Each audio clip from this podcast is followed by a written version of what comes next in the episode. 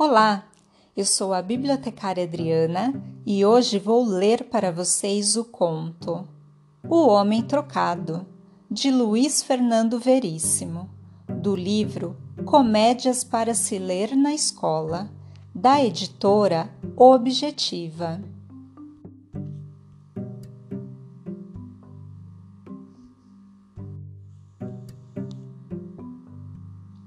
O homem acorda da anestesia e olha em volta. Ainda está na sala de recuperação. Há uma enfermeira do seu lado. Ele pergunta se foi tudo bem. Tudo perfeito, diz a enfermeira sorrindo. Eu estava com medo desta operação. Por quê? Não havia risco nenhum? Comigo sempre há risco minha vida tem sido uma série de enganos. E conta que os enganos começaram com seu nascimento. Houve uma troca de bebês no berçário e ele foi criado até os 10 anos por um casal de orientais que nunca entenderam o fato de terem um filho claro com os olhos redondos. Descoberto o erro, ele fora viver com seus verdadeiros pais ou com sua verdadeira mãe, pois o pai abandonara a mulher depois que esta não souber explicar o nascimento de um bebê chinês. E o meu nome? Outro engano. Seu nome não é Lírio?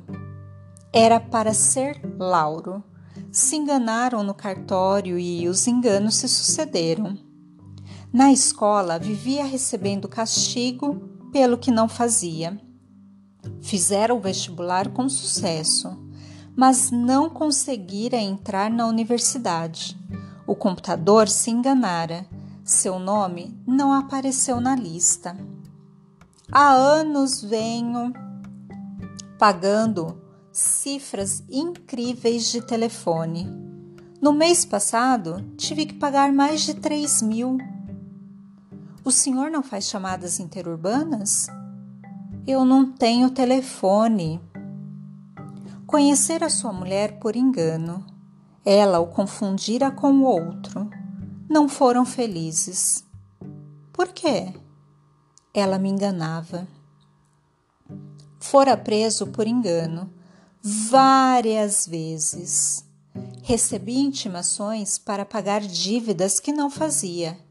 Até tiver uma breve louca alegria quando ouvira o médico dizer: O senhor está desenganado. Mas também fora um engano do médico. Não era tão grave assim, uma simples apendicite. Se você diz que a operação foi bem, a enfermeira parou de sorrir. Apendicite? perguntou hesitante. É, a operação era para tirar o apêndice. Não era para trocar de sexo? Até a próxima!